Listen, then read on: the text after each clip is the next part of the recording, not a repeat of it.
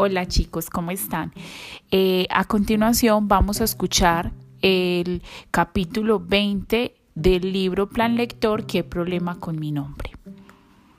Pero en la puerta, de sopetón, me di narices contra el otro Fer, que parecía estar esperando su turno para hablar conmigo. Estuve a punto de aplastarlo con mi impulso, pero su voz, hiperclara y bien modulada, detuvo mi marcha con tres palabras. ¿Hablaste con ella? me preguntó sin saludar, sin ningún rodeo. En un instante, en medio de la sorpresa, no se produjo más que una conexión neuronal en mi cerebro para responder. Ajá. En casi tres semanas esta era la primera vez que hablaba con él, y sin embargo su voz me resultó extrañamente familiar, como la de un primo que se deja de ver por un tiempo y ahora hace una visita sorpresa. El otro Fer estaba allí, frente a mí, solo, sin sus compinches, sin su multitud de fans. Como fuera, un instinto de alerta se despertó en todo mi cuerpo. A mí también me gustó mucho. Está chévere, agregó. ¿De qué hablas? Atiné al fin. Mis circuitos cerebrales batallaban para encontrar las combinaciones adecuadas. Tu dibujo, el de la carta, es muy bueno. Tienes que mostrarme más.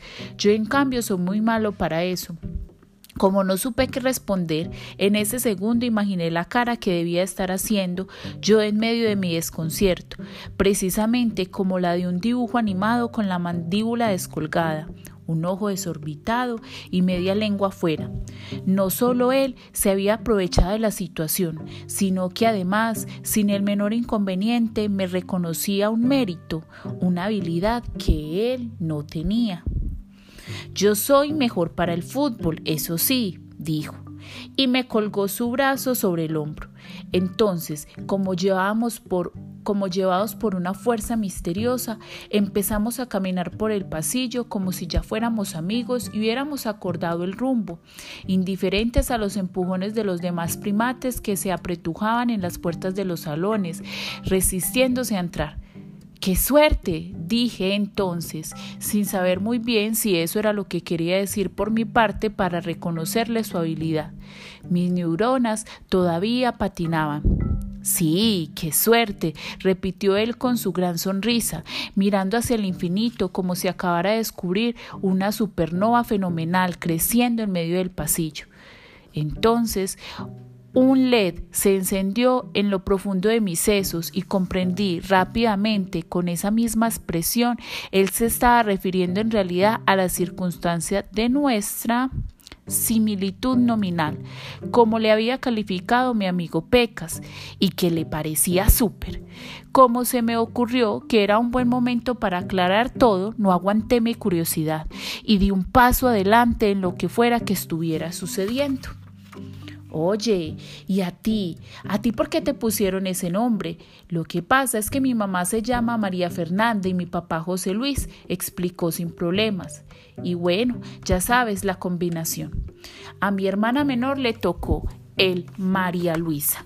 A mí se me ocurrió algo parecido, dije yo, para resumir mi caso.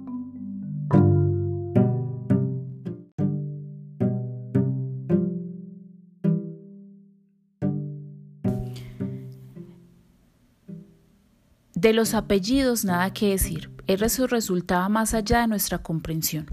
Mientras avanzábamos, sentía que una rara metamorfosis, aquel otro Fer iba pasando de ser mi mayor desgracia a un buen socio potencial. Casi en la puerta de la sala de profesores nos detuvimos. Yo creo que lo que podamos pasar de pelos con eso de los nombres iguales, dijo él de pronto, con un entusiasmo secreto y mirando hacia el techo como si viera correr una película interesantísima añadió.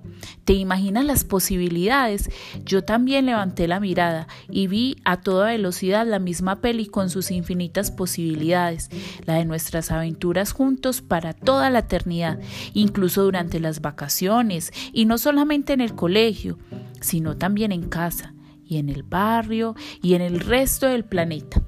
Sí, tenía toda la razón, lo íbamos a pasar de pelos, un dúo maravilla, sin duda una supernova, crecía en medio del pasillo. pero como el año apenas comenzaba, comprendimos que ya habría tiempo para eso. Bastó con darnos la mano y golpear nuestros nudillos, como si selláramos un pacto. Qué bien, Fer, dijo él, con una sonrisa grandota. Qué bien, Fer, dije yo, con una sonrisa igual. Después de todo, sospechaba que iba a resultar algo muy súper de esto, de tener una especie de gemelo caminando por ahí, y también sentía que era como si de repente me hubiera multiplicado por dos. Sí, de Nat el extraño caso del niño doble. Oye, ¿y tú? ¿Tu inscripción para representante?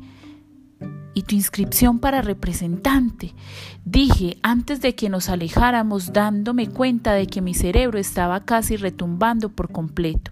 Al fin, inscripción, ¿cuál inscripción? Para representante repetí e incliné la cabeza hacia un cartel en la pared que indicaba la fecha de cierre.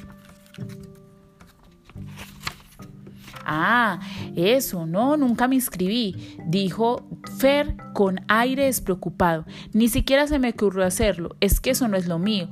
A mí lo que me gusta es el fútbol. Al instante, revisé en mi disco duro de dónde rayos había sacado que a él interesaba aquello y no encontré el archivo. El archivo. Por otro lado, supuse que por haber enviado aquella postal a Natalia, tal vez ahora yo le parecía un tipo resuelto, decidido, apto para un cargo así, aunque no estaba seguro de si esa era la razón. La verdad, yo no yo no entendía en qué momento me había armado semejante rollo y me daba cuenta de que, al menos, la mitad de lo que había sucedido solo había estado en mi cabeza. De hecho, ni siquiera me estaba ahorrando, sino que incluso para Natalia y Fer yo había tenido siempre una presencia muy definida. Entonces Fer me palmeó el hombro y agregó, además, ahora soy el capitán del equipo y este año tenemos que ganar el campeonato. Cuando uno es bueno en algo no se puede descuidar. Ya sabes, siempre se puede ser mejor. Aquella frase me sonó a talismán mágico y recordé unas palabras ultrapoderosas. Kame, Kame, Kame, Ka, aunque no tengo la menor idea qué quiere decir. Luego Fer levantó la mano para despedirse. Sin más, se perdió entre la inquieta nube de bostezadores uniformados que se resistían todavía a entrar a los salones. Cuando llegué a la sala de profesores, Sentí que ya me disgustaba, que, no, que ya no me disgustaba ni un pite la idea de que alguien como él tuviera mi nombre. Qué buen tipo aquel, tal vez el mejor José Fernando Cortés López que había conocido en mi vida. Pero, ¿qué estaba diciendo? La vida está llena de sorpresas, dice mi abuela, y ese día, en ese instante, entendí que lo que la verdad lo dice muy en serio.